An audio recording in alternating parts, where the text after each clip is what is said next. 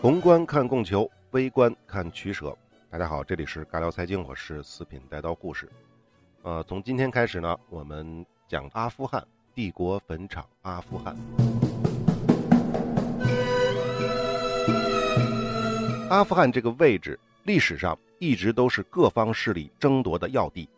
而且呢，由于正中间是由东北到西南，或者是西南到东北的兴都库什山脉。因此啊，在缺乏强力的中央集权政府的时候，阿富汗地区非常容易陷入割据的状态。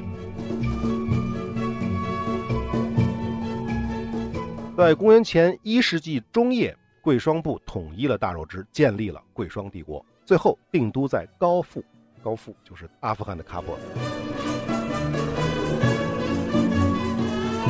那么实际上，阿拉伯人对于中亚这块区域真正的大规模的有秩序有。步骤的入侵是在十几年以后，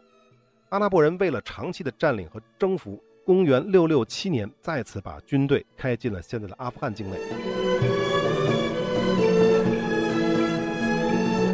最终矛盾爆发了，当地的普什图人贵族米尔维斯霍塔克，在他的带领之下，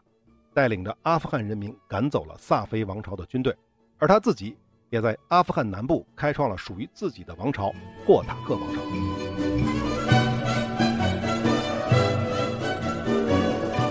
我在地图上量了一下，从喀布尔到贾拉拉巴德的距离差不多啊，一百多公里左右。但是，一路上都是山路峡谷，而且还要渡过喀布尔河。而且注意时间，我们说的这个时间是在十一月。大家可以想一想啊，阿富汗山区的冬季十一月行军是多么艰难的一件事儿啊！